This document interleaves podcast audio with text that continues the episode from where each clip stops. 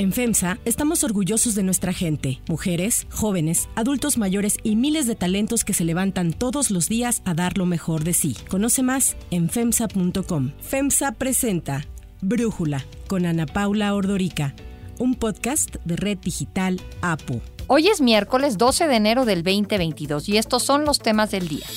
Inicia la aplicación de la vacuna de refuerzo para maestros y trabajadores de la educación. La titular de la SEP reconoce que el regreso a clases presenciales ha sido difícil. Pese a que el presidente descartó cambios al inicio de su tercer año de gobierno, desde su aislamiento por COVID ordena nuevos enroques en bienestar, turismo y comunicaciones. Citigroup anuncia su salida del mercado de banca de consumo en México.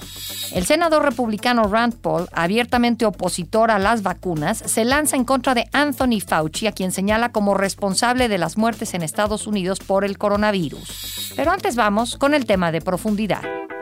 Voy a estar en la boleta. Espero estar con Morena y con el presidente López Obrador. Soy un aspirante normal no un ambicioso vulgar. Me he preparado para esto muchos años. Con estas palabras, hace unos meses el senador Ricardo Monreal aseguró en una entrevista que él estaría en la boleta electoral para contender por la presidencia del 2024 y dijo que la campaña anticipada le generaba mucho ruido y descalificación, esto después de que el presidente López Obrador mencionara en su conferencia mañanera del 5 de julio del 2021 a los morenistas que podrían sucederlo en la presidencia. La primera de ellos, evidentemente, la jefa de gobierno, Claudia Sheinbaum. El flanco progresista, liberal, hay muchísimos como Claudia, como Marcelo, como Juan Ramón de la Fuente, Esteban Moctezuma, Tatiana Cloutier, Rocío Nale, bueno, muchísimos, afortunadamente. Esta no ha sido la única vez en que el presidente enlista a los candidatos presidenciables, pero nunca ha incluido en estos a Ricardo Monreal. Tras conocer la lista de favoritos del presidente en la cual no estaba, Monreal afirmó que con Morena o sin Morena, él contendería por la presidencia. Esto al parecer fue recibido como un desafío por el presidente López Obrador. Y el tradicional desayuno entre el senador Ricardo Monreal y el presidente López Obrador en Palacio Nacional dejó de ocurrir. Desde hace meses, el puente de comunicación es ahora el secretario de Gobernación Adán Augusto López. Sin embargo, el propio Ricardo Monreal ha reconocido que el inicio de la fractura en la relación ocurrió en agosto del 2017, cuando Morena dio como ganadora de una encuesta de salida a Claudia Sheinbaum como candidata a la jefatura de gobierno de la Ciudad de México, algo que Monreal vio como una clara imposición, tras lo que amenazó con irse a otro partido y para evitarlo, el presidente López Obrador lo promovió como senador y coordinador de Morena en la Cámara Alta. Monreal lleva casi 25 años al lado del presidente. Ha insistido en varias ocasiones en que los candidatos de Morena deben de salir de una elección interna que sea democrática. No cree en las encuestas eh, del partido. El presidente ha respondido que él sí prefiere las encuestas porque evitan que los adversarios interfieran. Lo mejor son las encuestas. Esa es mi opinión.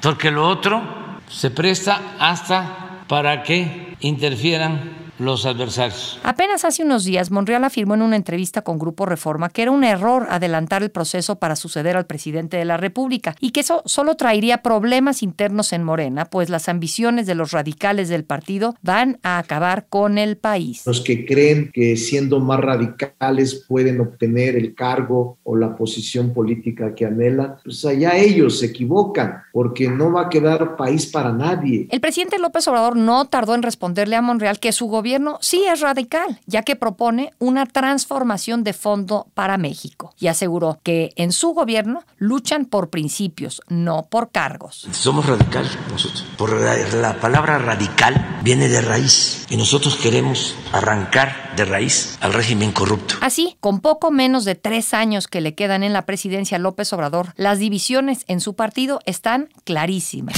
El análisis.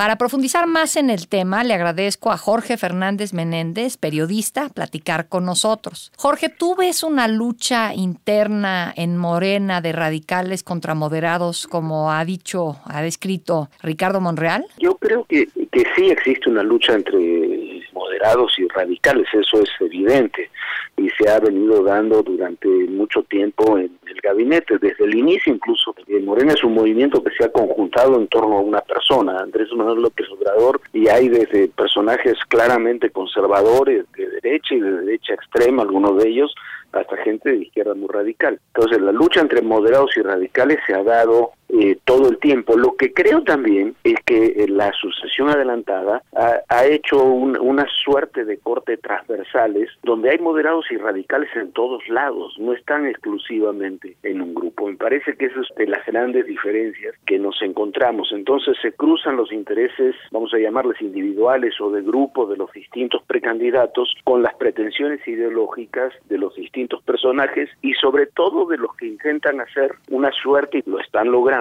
una suerte de cerco, vamos a llamarle así, en torno al presidente, que cada vez me parece a mí escucha menos y tiene menor interlocución con menos personajes dentro y fuera de su gobierno. Eso tú te leí que lo describes, se está quedando solo en Palacio Nacional el presidente, o sea, para alguien que es, es descrito como muy hábil políticamente y que por eso está en donde está, me parece que puede ser sorprendente, ¿no? Verlo o que ya se esté describiendo como como alguien solitario en Palacio. Mira, el presidente tiene pocas interlocuciones. Yo he tenido la suerte de tener relación desde la última etapa de Miguel de la Madrid hasta ahora con todos los presidentes y todos los presidentes que yo he conocido, que he tratado de distintos partidos, de distintas formaciones, de distintas personalidades, tenían interlocución constante con empresarios, con políticos, con la oposición, con periodistas, con dueños de medios de comunicación. Eso no lo vemos.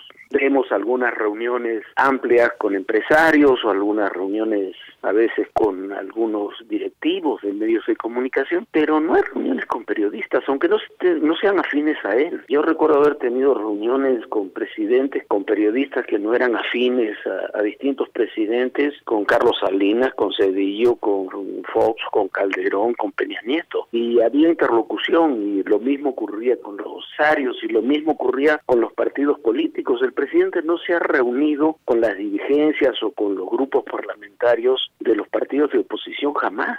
Se ha reunido exclusivamente con algunos empresarios y me parece muy bien que tenga esas reuniones o esos consejos con distintos empresarios, pero lo que no hay es lo que se llama la interlocución y los personajes que tenían, incluso enfrentados entre ellos, distinta interlocución con esos sectores que cumplían ese papel de transmisión, eh, por ejemplo, eso eh, en el gobierno de Cedillo, que a Cedillo no le gustaba demasiado, lo cumplía Líbano Sáenz, lo cumplía La Bastida, lo cumplía este Diodoro Carrasco en términos políticos, Guillermo Ortiz y otros en términos económicos, prácticamente hoy no hay quien lo haga. Ese es uno de los grandes temas. Salvo Adán Augusto López y me parece que no da para tanto la Secretaría de Gobernación. Ahora, en el Senado, pues quien estaba haciendo la operación política para el presidente y para Morena ha sido Ricardo Monreal. Pero ahí, ¿qué crees que pueda pasar ahora? Porque, pues no sé si sientes que Ricardo Monreal ya tiene prácticamente un pie fuera del partido, si los eh, integrantes de la bancada de Morena en el Senado van a seguir considerando a Monreal un líder cuando saben que ya no tiene interlocución con el presidente. ¿Qué ves que pueda pasar ahí? Porque pues estamos en un momento en donde se busca, el presidente busca pasar la reforma eléctrica, una reforma electoral, que la Guardia Nacional forme parte de la defensa nacional, en fin, necesita del legislativo. El presidente necesita del legislativo, pero tiene una situación. Los números que tiene de legisladores en la Cámara de Diputados y senadores son diferentes y no le alcanza para hacer esas reformas constitucionales que él quiere. La capacidad de, por ejemplo, en el Senado de Ricardo Monreal de construir mayorías, bueno, se ha comprobado a lo largo de tres años que ha sacado prácticamente todos los temas que le interesaban al presidente con mayoría. El problema que yo veo en esto es que el presidente quiere que las cosas se saquen eh, sin cambiarles ni una coma, como él mismo ha dicho, ¿no? En alguna oportunidad. Y eso quizás es más sencillo de hacer en la Cámara de Diputados con leyes que necesitan mayoría simple que en la Cámara de Senadores, eh, donde necesitas para estas reformas que tú señalas una mayoría calificada que no tiene Morena y que no tiene Morena con sus aliados. Entonces ahí se necesita precisamente lo que platicábamos, capacidad de interlocución. Que Ricardo se vaya de Morena yo lo veo difícil. Puede ser que lo quieran sacar y puede ser que lo saquen y puede ser que por una orden Palacio este, tenga que dejar la coordinación de los senadores, pero me parece, me parece que ha adquirido una fuerza suficiente como para tener un grupo de senadores junto a él, dentro y fuera de Morena, que lo convierten en una fuerza que simplemente no puedes despreciar. Si pudieras despreciar, si pudieras decir, eh, bueno, un poco como ocurrió en la Cámara de Diputados, que pongo a uno, no tengo problema, creo que ya lo hubieran hecho, si esa era la intención. Pero con los números actuales, que no se van a modificar, prácticamente hacer eso te coloca en una situación donde no vas tienes la seguridad de que no vas a tener esas mayorías en el Senado. Jorge Fernández Menéndez, muchísimas gracias por platicar con nosotros. Si te gusta escuchar Brújula, te invitamos a que te suscribas en tu aplicación favorita o que descargues la aplicación Apo Digital. Es totalmente gratis y si te suscribes será más fácil para ti escucharnos. Además, nos puedes dejar un comentario o calificar el podcast para que sigamos creciendo y mejorando para ti. Hay otras noticias para tomar en cuenta. 1. Vacunación. A partir de hoy se aplica la vacuna de refuerzo contra COVID a todo el personal educativo en 30 estados del país. Esto después de que se recibiera el cargamento de Moderna con 2.7 millones de vacunas que el gobierno de Estados Unidos donó a México. La vacunación se extenderá hasta el próximo domingo 16 y según la secretaria de Educación Delfina Gómez, se vacunará tanto al personal de escuelas públicas como particulares. Recordemos que nuestros maestros ya tienen una primera dosis, ahorita va a ser un refuerzo. Las autoridades señalaron que se aplicarán 2.686.320 vacunas. Respecto al regreso a clases presenciales, reconoció que ha sido un proceso difícil porque hay miedo entre los padres de familia debido al aumento de contagios de Omicron. Y aunque el inicio del ciclo escolar con el regreso a actividades estipulado por la SEP fue el 3 de enero, al menos 11 estados han aplazado el regreso presencial debido a los casos de COVID. Pese a esto, Delfina Gómez insistió en que la vacunación es la mejor forma de cuidar y proteger la salud de toda la población y en especial del sector educativo. Por ello hago ese llamado a todos nuestros maestros a que asistan, en donde se da muestra de la preocupación que tiene este gobierno por los maestros. Dos, cambios en el gabinete.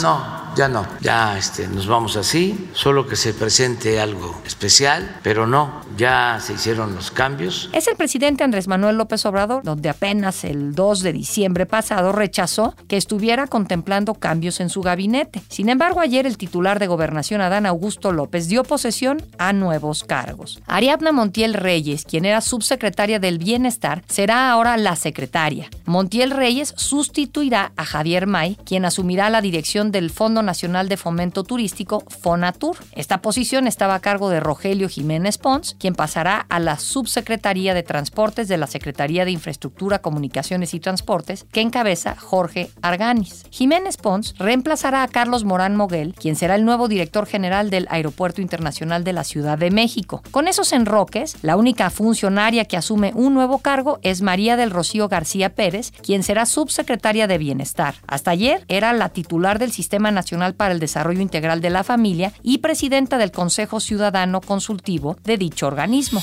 3. Adiós a México. Citigroup anunció que saldrá de su negocio de banca de consumo en México, es decir, servicios a personas, seguros, afores, entre otras. Citi dijo que se enfocará en su negocio de banca de consumo a escala global, así como en pagos y préstamos, y una presencia minorista específica en Estados Unidos. La mayor empresa de servicios financieros del mundo, con sede en Nueva York, aseguró que continuará operando su negocio bancario con licencia local en México a través de un grupo de clientes institucionales globales. Hay que acordarnos que actualmente opera a través de Citibanamex. Al respecto, Alberto Gómez Alcalá, director corporativo de Desarrollo Institucional, Estudios Económicos y Comunicación de Citibanamex, aclaró que la decisión de Citi no tiene relación con las perspectivas económicas del país como se comenzó a especular en redes. Mantenemos una visión optimista sobre la perspectiva económica de México. Eh, lo seguimos viendo como una economía altamente competitiva. Se mantienen los programas de inversión de Citi en México. Además de su salida de México, también se contempla la salida del negocio de consumo en Europa y Asia, en donde Citi reconoció que no tiene suficiente tamaño y cuota de mercado para competir.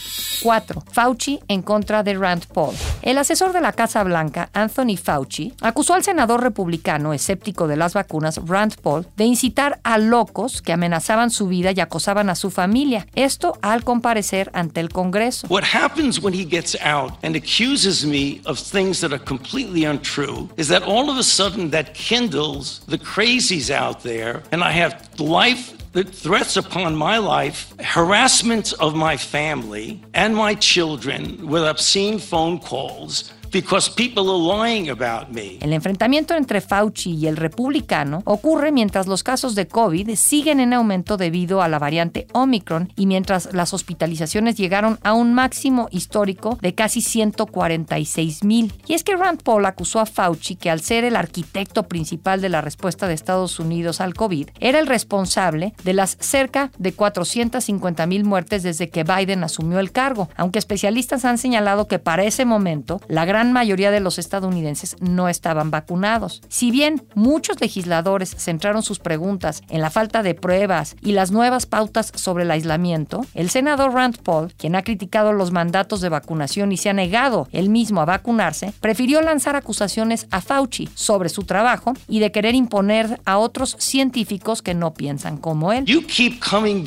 To personal attacks on me that have absolutely no relevance to reality. Do you think anybody has had more influence Let- over let our me response to this than you have? Do you Madam think it's a great Chair, can I- success? Do you think it's a great success what's happened so far? Do you think you- the you lockdowns said- were good for our kids? Do you think we slowed down the death rate? More people have died now under President Biden than did under President Trump. You are the one responsible. Las acusaciones de Fauci se dieron después de que los principales funcionarios del presidente Joe Biden, Fauci, la directora de los CDCs Rochelle Walensky y la directora interina de la FDA Janet Woodcock fueron llamados a testificar ante el Senado sobre la pandemia. Fauci recordó que el senador tiene una página web en la que exhibe el mensaje Disparen al doctor Fauci, el cual está acompañado de una opción de donar a su movimiento, lo cual sirvió para que asegurara que su mensaje responde más a intereses políticos. He's doing this for political reasons. What you need to do is, he said in front of this committee. You think your takedown of I three was- prominent I was- epidemiologists was not political? You, don't want me that to was my finish because question. you know what I'm going to say. Para Brújula, Enrique Acevedo, periodista, corresponsal de 60 Minutos y CBS News, habla sobre la embestida que liderazgos políticos republicanos han emprendido en contra de Fauci y los motivos que hay detrás de ello. Para un amplio sector del Partido Republicano, entre ellos varios senadores, no solo es importante difundir falsedades, conspiraciones, mentiras, sino también es desacreditar a figuras de la comunidad científica que se han encargado de tratar de mitigar los efectos de la pandemia y de tratar de detener su impacto en los Estados Unidos. Este es el caso claramente del doctor Fauci, quien ha sido uno de los blancos predilectos de estos dardos de infamias, de conspiraciones, pues eh, avanzados por los liderazgos políticos del Partido Republicano, entre ellos Rand Paul, quien hoy volvió a um, atacar al doctor Fauci durante una comparecencia ante el Senado. El doctor Fauci finalmente respondió diciendo que no entendía cómo un senador de los Estados Unidos pues podía difundir todas estas falsedades que ponían en riesgo su vida después de que se hizo público que una persona intentó atentar en contra de la vida de- del doctor Fauci y eh, la integridad también de su familia. ¿no? Finalmente lo que hizo el doctor Fauci fue desenmascarar un poco las razones y los incentivos perversos que hay detrás de esta lógica política, señalando que en la página de internet del propio senador Rand Paul hay un eh, vínculo con la cara de Fauci diciendo despidan a Fauci y junto a eso un link que lleva a donaciones de campaña para la reelección de Rand Paul. Y esto pues ilustra perfectamente bien la toxicidad del sistema político, ¿no? Un senador estadounidense que para reelegirse necesita fondos de campaña y para acceder a estos fondos de campaña para poder recolectar más dinero está dispuesto a difundir mentiras, falsedades y conspiraciones sobre eh, un científico que ha tratado de terminar con la pandemia y que ha tratado de hacerlo a partir pues de la evidencia empírica del pensamiento racional. Yo soy Ana Paula Ordorica, Brújula lo produce Batseba Feitelson. En la redacción, Ariadna Villalobos. En la coordinación y redacción, Christopher Chimal. Y en la edición, Omar Lozano. Los esperamos mañana la información más importante del día. Oxo, Farmacias ISA, Cruz Verde, Oxo Gas, Coca-Cola FEMSA, Invera, Torrey y PTM son algunas de las muchas empresas que crean más de 245 mil empleos tan solo en México y generan valor como parte de FEMSA. FEMSA presentó Brújula con Ana Paula Ordorica, un podcast de Red Digital APO.